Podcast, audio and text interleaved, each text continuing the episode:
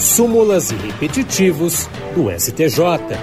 E hoje vamos falar sobre recurso repetitivo. A primeira sessão do Superior Tribunal de Justiça decidiu que a validade das multas administrativas por infração ambiental previstas na Lei 9605 de 1998 não dependem da prévia aplicação da penalidade de advertência. A relatora ministra Regina Helena Costa observou que a Lei 9605 de 1998, que dispõe sobre as sanções penais e administrativas derivadas de condutas e atividades lesivas ao meio ambiente, não estabeleceu nenhuma ordem hierárquica entre as penalidades administrativas por descumprimento da legislação ambiental. Para ela, não há nenhuma previsão legal expressa que condicione a validade da aplicação da pena de multa ao infrator ambiental à prévia imposição da penalidade de advertência. Na avaliação da ministra, a aplicação direta de multa nos casos mais graves incentiva o cumprimento voluntário das leis e dos regulamentos ambientais, pois a punição financeira é mais eficaz para desencorajar a prática de novas agressões ao meio ambiente. Regina Helena Costa explicou ainda que a advertência tem o papel de sancionar apenas as transgressões administrativas menos lesivas ao meio ambiente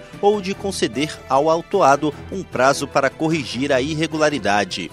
No entanto, ela ponderou que nos casos em que a infração ambiental possa causar danos ecológicos graves ou irreversíveis, ou seja, quando se trata de irregularidades insanáveis, não há sentido em dar tal prazo ao infrator.